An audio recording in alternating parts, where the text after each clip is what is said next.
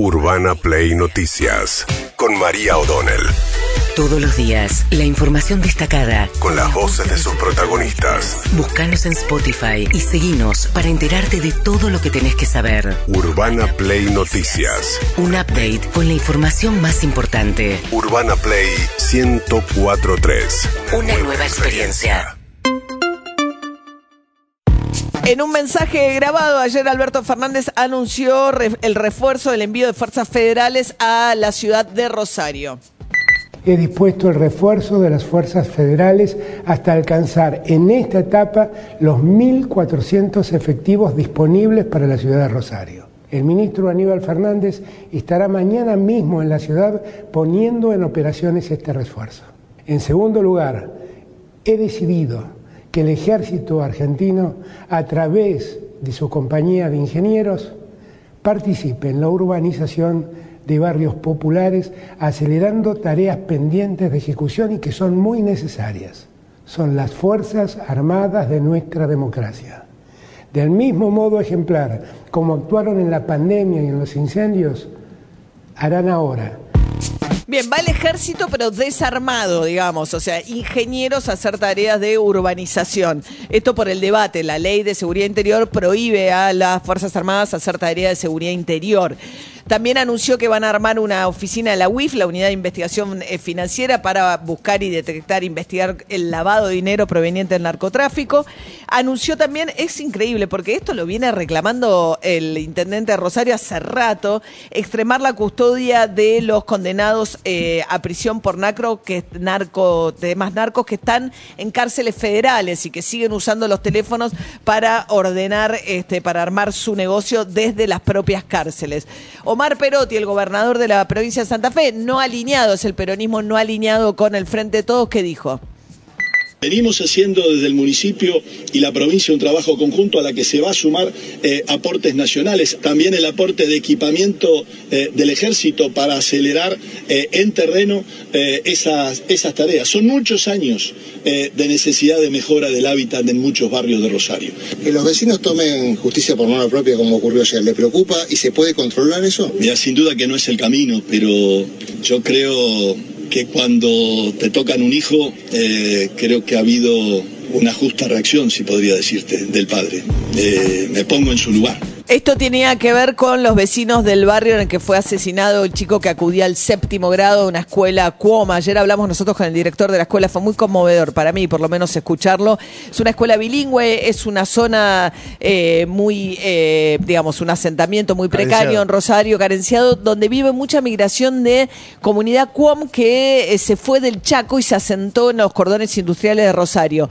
El Maximiliano Jerez, el chiquito asesinado de séptimo grado, salió a comprar nos contaba el director, eh, una gaseosa con sus padres de noche, de madrugada, y quedó en el medio una balacera entre dos bandas narcotraficantes. Eh, y después al día siguiente pasó lo que, a lo que refería el gobernador, que fueron los vecinos que tienen perfectamente identificado cuáles son los este, búnkeres de los cuales se vende droga, a ir a atacar esos búnkeres. Después salió ayer un video muy inquietante, no conviene tampoco difundir esas cuestiones porque a veces se cumple el mismo efecto de quienes están eh, haciendo la amenaza que era de alguien con la cara tapada amenazando a los vecinos que habían ido de alguna manera a este, desvalijar estas casas en las que eh, se venden las drogas en ese barrio en el que mataron a este chiquito. Mientras tanto, Aníbal Fernández, que hoy va a estar justamente en Rosario encabezando la llegada del eh, refuerzo de fuerzas federales, decía. No sirve para esto el caranchismo que han demostrado muchos candidatos este, que van allá, ponen la cara, este, lo vi a la reta. Lo, digo, aprovechando políticamente. Sí, lo vi a la reta, hablando con el intendente. Si ustedes, los invito a que lo vean ahora cuando se vayan, busquen la foto de, esa reunión, en la mesa ahí está el mapa del delito, es un tema absolutamente reservado para quienes están estudiando la tarea. ¿Qué tiene que ver la reta? ¿De qué puede saber la reta de ese tema? No sabe cuándo es nunca. Bueno, da mucha bronca eso.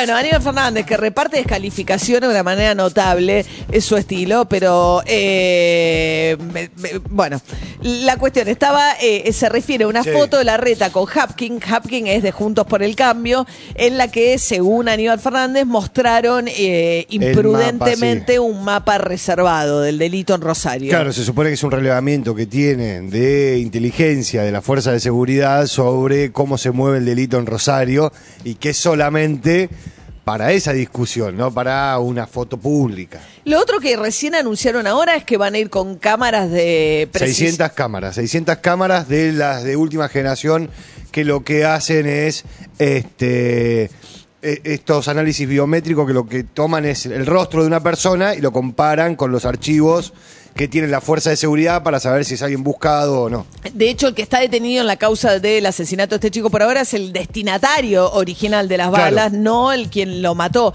Yo no puedo creer que tengamos en la ciudad de Buenos Aires cámaras en toda la ciudad para identificar si tenés puesto o no el cinturón de seguridad o estás hablando por teléfono, lo cual no está mal, pero que eh, eh, tengas esa tecnología disponible para multas de uso del teléfono celular y no la tengas en una ciudad como Rosario. Sí, ¿no? la verdad que sí. Eh, Mientras tanto, Cristina Fernández de Kirchner se viene en unos días, prepárense. Mañana se conocen los fundamentos del fallo que la condenó por corrupción. Pasado va a estar en una, eh, departiendo en Viedma, en una universidad, Cristina Fernández de Kirchner, sobre los problemas de la democracia. El sábado hay un acto en Avellaneda de lucha y vuelvo, una especie de operativo clamor que empieza a iniciarse para pedirle a Cristina Fernández de Kirchner que sea candidata. Ella furiosa, furiosa con Alberto Fernández porque se le atribuyó un medio el destape, que es un medio más que oficialista, sí, obviamente es un medio alineado con el kirchnerismo, pero mantenido con fondos públicos de manera bastante notable, donde en una conversación supuestamente informal entre Roberto Navarro, el dueño de ese medio, y Alberto Fernández, Alberto dijo, si yo fuera una interna con el kirchnerismo, viene un candidato, Coqui Capitanich, y le gano, voy a haber terminado con 20 años de kirchnerismo. Entonces después el Cuervo de la Roca dijo que se desmienta oficialmente, que lo desmientan oficialmente. La Casa Rosada dijo, no, no voy a desmentir un off, yo no dije eso. Cristina Kirchner no le cree mucho. ¿Y sabés qué me impresionó, Estela? No fue algo que se escapó. Alguien en un reportaje puede decir algo que no es conveniente. En un off se dicen cosas también, barbaridades por ahí, ¿no? Que después se niegan. Pero bueno, ya sabemos cómo son estas cosas. Pero a mí lo que me impresionó que es alguien que lo escribió, lo pensó, lo escribió. Cuando, cuando alguien escribe algo para un diario, lo lee y lo relee dos o tres veces, lo piensa, lo mira y después decide publicarlo. Y no se le movió a nadie el amperímetro. No hubo ninguna denuncia de ningún periodista de investigación de esos que estamos tan acostumbrados a, A ver, escuchar. se mezclan dos cosas. Uno es el off de Alberto Fer- A veces la agenda de ellos se fijan en cosas que todo lo más se les escapan. Una es el off de Alberto Fernández que enojó a Cristina Kirchner que Sí. dice en off. El otro es un artículo que publicó Federico Sturzenegger, el ex titular del Banco Central en la época de Mauricio Macri, un artículo que escribió en el diario Perfil, Sí. donde él cuenta que en la previa de asumir el gobierno Mauricio Macri se reúne Roberto Dromi, fue un abogado de, digamos, de empresas, muy ligado al, al menemismo, al Sí, es kirchnerismo. el que hizo el andamiaje de las privatizaciones de los 90 en la Argentina. multimillonario, Sí. digamos, No fue el de nada de lo que deba, lo que quede en manos del Estado, nada de lo que deba ser estatal quedará en manos del Estado, ¿no? Ah, es puede la ser, misma- puede ser. Creo que fue el que lo dijo. Pero una claro. Y entonces él dice que en una conversación con Dromi, Dromi le dijo, si querés gobernar realmente, tenés que expropiar los hoteles de Cristina Kirchner y eh, hace 5N, ¿no? Sí, sí, ahí en ese artículo lo que hace Sturzenegger es decir, me dijo eso, yo dije, qué locura, qué sé yo, y ahora que lo pienso, deberíamos hacer eso. O sea, eso lo escribe en un artículo que publicó, si no me equivoco, el diario Perfil. Perfil, perfil, eh, sí. du- Durante el fin de semana. Entonces, Cristina utiliza eso para decir, miren la doble vara de ustedes, hay uno que dice que había que expropiar, y en el medio de todo eso, dice, bueno, esto no es un off. Esto no es que alguien dice algo en off o en un reportaje y se le escapa y ahí le pega a Alberto, Alberto, pero yo pensé que era el más directa la- la- el golpe a Alberto. No, Eh, es más indirecto. Es más indirecto. Es, más indirecto, un poco más indirecto. Pero, eh, yo digo, la platea en ese, en ese momento, cuando dijo esto no es un off, donde se dicen barbaridades, hubo un aplauso en ese momento de parte de la platea y Ah, hubo una sonrisa. Claro, lo que pasa es que. Clarín hoy directamente pone a Cristina Fernández Kirchner en respuesta a Alberto, le dice que dice barbaridades. Es un poco más sutil la Es más respuesta. sutil. Mientras tanto, la Comisión de Juicio Político de la Cámara de Diputados, que está eh, avanzando con el juicio político contra cuatro integrantes de la Corte, en realidad con juntar la prueba para la acusación, para la cual después el oficialismo no tiene el número suficiente, o sea que esto no va a prosperar más allá de la comisión, pero están discutiendo si pueden llamar o no por la fuerza a los que quieren citar, uno de los cuales es el fiscal Stornelli, Sí. Uno de los más apuntados por el kirchnerismo y uno de los más que eh, activos este, del Poder Judicial en contra del kirchnerismo también. Ahí se armó un tole-tole entre Germán Martínez, el, bloque, el jefe del bloque de diputados, y Juan Manuel López, integrante de la coalición cívica. Estoy leyendo la nota que el doctor Casal... Esta es la presidenta de la Comisión de Juicio Político, que es del oficialismo. Carolina Galear.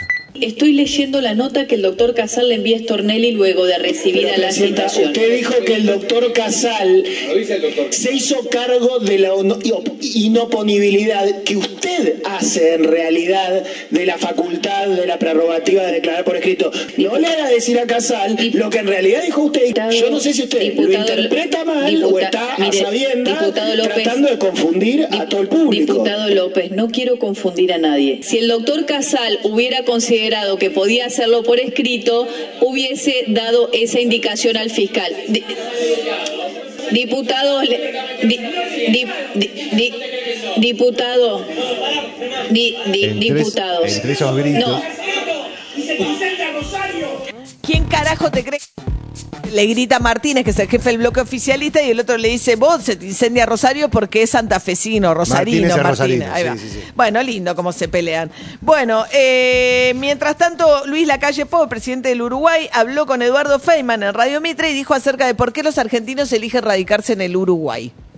Muchos de los argentinos que, que están en Uruguay hoy ya tenían su casa de veraneo, pasaban su tiempo. Uruguay tuvo algunos mecanismos de atracción que cambiamos en este gobierno respecto a la residencia, respecto a las inversiones, y eso creo que de alguna manera puede haber estimulado a gente que ya tenía quizá un vínculo importante con nuestro país a, radicarse finalmente. Uruguay es un país que por suerte genera esa certidumbre y lo ha demostrado en estos casi 40 años de democracia continua que han gobernado tres partidos y coaliciones y hay algunas cosas que se mantienen estables y eso genera, genera Mecanismos de atracción, dice que son pagar menos impuestos. Sí. Entonces pasa que, por ejemplo, eh, Alperín, que es el fundador de Mercado Libre, Galperín, Galperín. perdón. Galperín, que es fundador de Mercado Libre, que se beneficia mucho y que está bien con una ley acá que promueve lo que Sí, tiene no que sé ver. si está tan bien, pero... Bueno, está bien, pero digo, o sea, eh, creció mucho Mercado Libre de la mano también de una ley que le da beneficios impositivos para contratar en la industria de la tecnología, que Sí. es para todo el sector.